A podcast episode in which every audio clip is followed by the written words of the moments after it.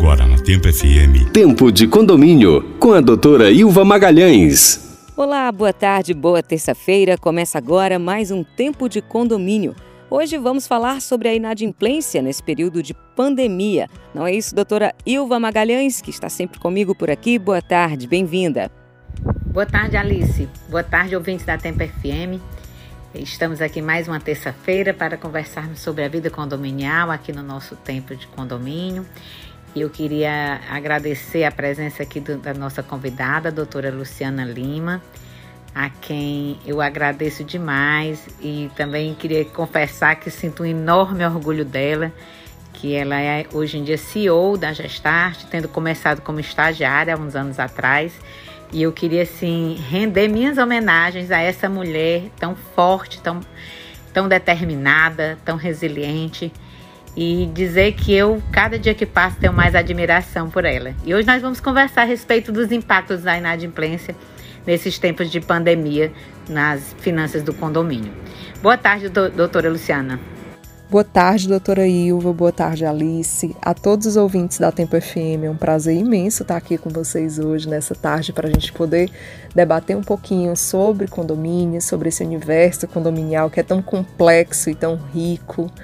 É, é, fico extremamente lisonjeada com esse convite de estar aqui com vocês hoje. E depois, então, dessa apresentação da doutora Ilva, eu que preciso registrar realmente a minha homenagem, meu agradecimento a ela. Ela contou um pouquinho aí da minha história, que eu comecei há mais de 10 anos como estagiária. E é a você, na verdade, que eu devo todo o meu agradecimento por ter me dado essa oportunidade é, aos que ainda não sabem, doutora Ilva foi uma grande precursora do direito condominial aqui no Ceará, é, trouxe as discussões sobre o condomínio à tona, sobre a legislação. Então, realmente foi uma mulher que abriu caminhos para esse debate e para essa área condominial aqui no Ceará. Então, na verdade, essas homenagens eu que presto à senhora. E vamos lá, realmente um tema bem complexo e muito interessante, está muito atual a questão realmente do impacto da inadimplência nas finanças do condomínio durante esse período de pandemia. Quanta bondade sua, doutora. É, a gente fica muito agradecida aqui com sua presença, muito rica de informações e, e dizer assim para todos os jovens é, que eu considero que você é exemplo. É, as oportunidades aparecem sempre. Agora, o mérito do sucesso é sempre de quem soube aproveitar, né? Então, um grande abraço para você e eu agradeço demais a sua participação no nosso programa. Muito bom, é só o começo do nosso tempo de condomínio. Vamos ouvir um pouquinho de música e já já voltamos com mais informação. Tempo de condomínio na Tempo FM. Tempo FM, o tempo de condomínio continua. Vamos seguir então com o tema de inadimplência nesse período de pandemia. Doutora Ilva. Doutora Luciana, bem-vinda aqui ao nosso tempo de condomínio. E eu já queria iniciar lhe fazendo a seguinte pergunta. É, nesses tempos de condomínio, a gente sabe que muitas pessoas perderam o emprego, né? Muitas pessoas que moram em condomínio, que são obrigadas a pagamento mensal das taxas de condomínio.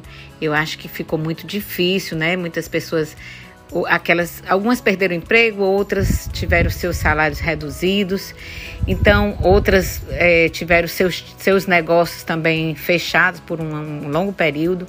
Eu acredito que isso deve ter aumentado a inadimplência dos condomínios. Então eu queria que você nos contasse como tem sido para equacionar as contas dos condomínios, porque os pagamentos têm que acontecer, né? A mão, tá lá a mão de obra, os funcionários contratados, tá lá as, as contas de água e de luz. Então, como que os síndicos, as administradoras estão fazendo para poder equilibrar essas contas num, num momento tão difícil como esse?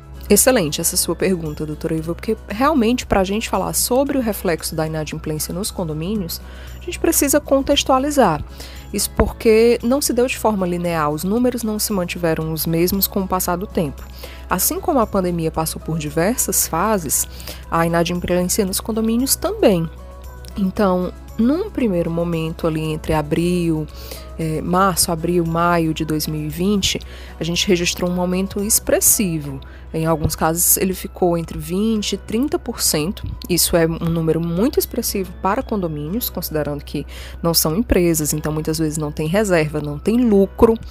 E foi um número que realmente afetou bastante.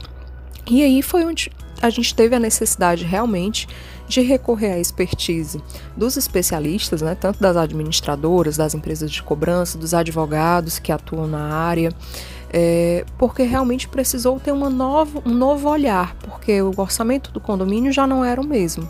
E aí você tratar com um orçamento com 20, 30% a menos da expectativa de, de recebimentos, então foi um impacto muito grande para os condomínios e a gente precisou repensar as estratégias e como agir. Outra coisa, como é que está sendo a redução de despesas? Os condomínios estão conseguindo reduzir despesas nesse período de condomínio? Despesas, por exemplo, despesas como energia, como água, que são despesas consideráveis, despesa com pessoal. Está conseguindo, está havendo uma redução, os síndicos estão conseguindo fazer essa redução de despesa com a colaboração, obviamente, dos moradores? Então, com esse aumento significativo dos números, realmente foi preciso repensar a gestão do condomínio, a gestão condominial como um todo. É, não só no sentido de buscar enxugar o orçamento e cortar despesas, que muitos condomínios seguiram por essa linha, mas principalmente no sentido de conscientizar os condôminos. E aí, nesse momento, por exemplo, nós lançamos campanhas destacando o papel fundamental do condomínio enquanto abrigo, enquanto refúgio durante esse período de pandemia, porque realmente pessoas que muitas vezes só usavam seus apartamentos para dormir, às vezes passar poucas horas, passaram a utilizar o apartamento de maneira integral. A gente teve aí ocupação de 90% dos condomínios residenciais, com todas as pessoas ali vivendo, trabalhando, morando, usando realmente o apartamento para todos os fins e pouco se ausentando de casa.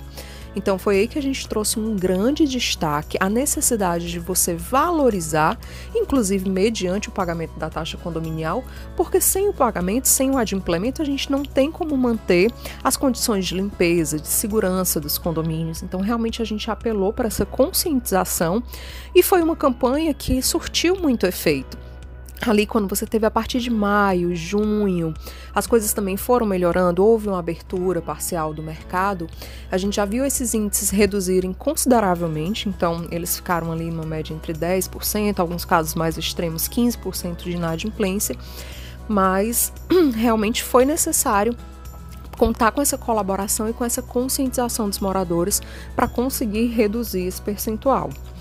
Além disso, é, as empresas, principalmente os advogados e as empresas de cobrança que atuam nessa parte da cobrança condominial, eles precisaram se adequar a essa nova realidade. Então, a cobrança passou a ter um novo tipo de abordagem, uma abordagem inclusive muito mais humanizada, porque a gente sabia das condições é, das pessoas, onde muitas tinham perdido renda, então você não podia fazer uma cobrança ostensiva como acontecia antes. Então, houveram treinamentos para os funcionários no sentido de saber ouvir mais, tentar negociar. Tempo FM, o nosso tempo de condomínio, sempre muito esclarecedor. Vamos dar uma pequena pausa para tocar música e já já a gente continua batendo esse papo interessante. Tempo de condomínio, na Tempo FM. Tempo FM, o tempo de condomínio. Agora voltando para se despedir da Luciana. É com você, doutora Ilva. Doutora Luciana, nós agradecemos demais a sua participação. Dizer que aqui nossos microfones estarão sempre abertos para quando você quiser participar, quiser trazer algum assunto para que a gente possa abordar, que venha acrescentar aos moradores de condomínio, aos síndicos, aos prestadores de serviço. E agradecemos demais a sua presença e a sua participação, que foram muito esclarecedoras. Um grande abraço. Bem, eu que agradeço, doutora Ilva, Alice, os ouvintes que ficaram aqui nos acompanhando. É, foi uma honra para mim estar aqui com vocês, estou sempre à disposição. Ressalto aí a importância é, e quero parabenizar vocês pela iniciativa de trazer o debate sobre a realidade condominial aqui para a rádio, para que as pessoas tenham acesso à informação. E estou aí, sempre que precisarem, fico à disposição para a gente poder continuar esse bate-papo. Foi muito bom e fiquem com Deus todos. Tempo FM, uma ótima tarde, boa terça-feira para você. Vamos a um rápido intervalo e daqui a pouquinho tem uma dica do Deni no Ligando para a Manutenção. Tempo de Condomínio, na Tempo FM. Ligando para a manutenção. Tempo FM e o Tempo de Condomínio continua. E no nosso quadro Ligando para a Manutenção de hoje, o Deni Memória vai falar como proceder com as cobranças de taxas atrasadas em condomínio. Boa tarde, Deni. Boa tarde, doutora Ilva Magalhães, boa tarde, Alice Maia e boa tarde a todos os nossos ouvintes aqui da Tempo FM. Uma dica muito valiosa na condução da cobrança judicial em face dos condôminos inadimplentes é a orientação aos funcionários do condomínio sobre a forma correta de lidar com os carteiros e oficiais de justiça que estejam a serviço do Poder Judiciário.